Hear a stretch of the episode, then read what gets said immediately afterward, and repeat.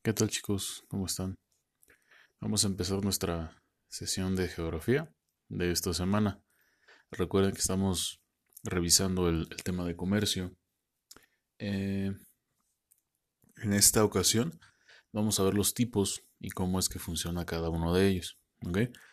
Recuerden que el comercio es una de las formas en las que la economía se mantiene con cierta estabilidad y que además nos permite eh, tener estabilidad a nivel, a nivel individual, eh, hablando como, como consumidores, como ciudadanos, ¿ok? Y obviamente a nivel colectivo, hablando como, como sociedad, ¿vale? Bueno, los tipos de comercio existen diversos, ¿ok? Pero, pero una primera distinción que hay que hacer es entre el comercio mayorista y minorista. ¿ok? El primero, el comercio mayorista, o también conocido como al mayor o al por mayor, generalmente implica la venta de grandes cantidades de, de mercancías, de las cuales el comprador de estas mercancías no suele ser el consumidor final, sino un revendedor, un industrial o un empresario que va a emplear estas mercancías como una materia prima dentro de un proceso secundario para qué? Para poder arrojar bienes comerciables hacia la sociedad. Es decir, el comercio mayorista implica comprar objetos como una entidad eh, financiera eh, grande, es decir, una empresa, transformar esos artículos, hacerlos necesarios para la sociedad y venderlos, ¿ok? O revenderlos que bueno, en, la fuente que estoy consultando, eh, dice que son revendedores. Bueno, podríamos cuestionar esa parte porque realmente no se está vendiendo el producto original que se compró. Es decir, para que se entienda. Si tenemos una marca de cereal, eh, que es un grano que lleva chocolates, para no decir marcas, eh, el empresario, el dueño de la, de la compañía que fabrica el cereal no compra como tal el, cereal de arroz cubierto de chocolate directo de, del agricultor, ¿no? ¿Qué es lo que hace? Tiene que comprar el, el, arroz, tiene que comprar las, el, chocolate o los, los, utensilios que utilice para darle determinado sabor a, a este producto. Entonces, técnicamente no se está revendiendo, solo se transformó, se combinó o se mejoró y después se está vendiendo como un bien comercial. El siguiente tipo, hay un comercio que es minorista o que también se le llama al por menor, al detalle o al detal. Generalmente este es un intercambio entre un vendedor y un comprador eh, que generalmente es el consumidor definitivo, ¿ok? O consumidor final, también se le nombra de esa manera. En ese sentido, la, la venta de ciertos artículos se da solamente en pequeñas cantidades o por unidades de necesidad. ¿Qué significa esto? Que el, el, comprador en el comercio minorista solamente adquiere los productos que necesita en ese momento o solo para él, no para distribuirlo hacia las grandes masas. En este caso es un, es un ejemplo mucho más simple, mucho más sencillo.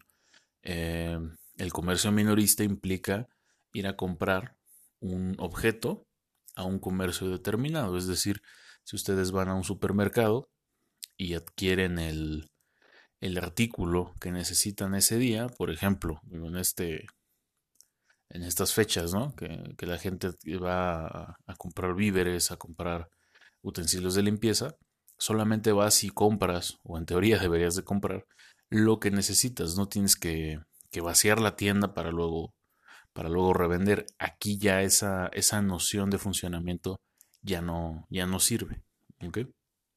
Bueno, ambos tipos de comercio se dan en distintos ámbitos y además con diferentes recursos, con diferentes estrategias, con diferentes planes. Em, pero también se pueden clasificar con otros tipos, De la siguiente manera. Eh, el comercio eh, exterior ocurre entre personas o empresas ubicadas en países distintos y se rige por un código común internacional. ¿Vale? Esto ya lo habíamos revisado, esto tiene que ver mucho con el comercio internacional, ¿vale? Pero el siguiente, que es el que más nos va a, empezar a, a, llamar la atención, va a ser el comercio interior, ¿ok? O el comercio interno. Este ocurre dentro del territorio de un mismo país, comunidad o zona, empleando un marco jurídico, eh, un marco financiero, que generalmente son únicos y comunes. Este tipo de comercio, el comercio interior, eh, como lo dice, puede ocurrir dentro de un mismo país, comunidad o, se entiende, ¿no? dentro de una ubicación geográfica determinada, ahí es donde va a ocurrir. Dentro de una comunidad, puede ser que no se dé en todo el, país, pero se dé en una zona específica. Por ejemplo, en, alguna ocasión les hablaba de, que las zonas cafetaleras en México pues se ubican en, lugares específicos. ¿no? En, Oaxaca, en, algún momento fue, una zona importante cafetalera, Veracruz, que todavía lo sigue, lo sigue siendo, y Chiapas. No involucra todo el país, solo ciertas comunidades. Y en el caso de la, de la zona, podemos hablar, por ejemplo, de Latinoamérica, que históricamente se ha caracterizado por, por ser un referente comercial en, en, la cuestión de materias primas comestibles, es decir, en la agricultura. Bueno, el siguiente tipo de comercio, comercio terrestre, marítimo o aéreo. Estos son los respectivos modos de intercambio de la mercancía que se van a trasladar a través de vehículos que tienen que ver con, el título, es decir, son, son, vehículos que pueden ser terrestres, que, navegan a través de las carreteras y autopistas de, los territorios, eh, por transporte naval o por transporte aéreo. Y el siguiente tipo, que también es el último, es el comercio electrónico. Esta es una, es una variante nueva que nace a través del, nacimiento del Internet y de la globalización, sobre todo de la economía globalizada. Este permite un intercambio de, materiales o productos con personas en países distantes. Esto se parece mucho al comercio exterior, pero con un pequeño detalle. Emplea diversos mecanismos digitales para el entendimiento, para el trato, para el pacto y posterior pago y entrega. ¿Ok? Bueno, este tipo de, de herramientas como el Internet nos ayudan a agilizar mucho más los procesos, los procesos comerciales. ¿Vale? Bueno, entendiendo esto, vamos a ver que el comercio tiene diferentes formas de manejarse. Esto se da por una simple y sencilla razón. El comercio debe de abrirse brecha perdón, debe de abrirse paso entre las brechas que existen a nivel cultural, a nivel económico, a nivel social, en todas las zonas del mundo. ¿Por qué? Porque no todas las zonas y no todos los habitantes están preparados para generar el comercio, para que el comercio sea una actividad prioritaria.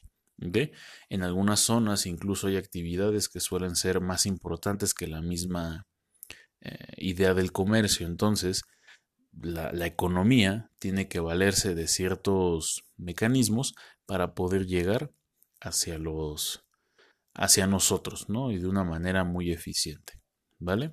Bueno, en esta ocasión vamos a, a cerrar aquí. Solamente necesito que recuperen las notas sobre lo que, lo que se acaba de explicar, recordando ya todas las indicaciones que, que les he dado. Hay que hacerlo en su cuaderno, tomar una fotografía verifiquen bien que están enviando sus trabajos, chequen bien que, está, que se está subiendo su, la foto de su apunte, ¿vale? Nos vemos la próxima sesión, chicos. Estén bien.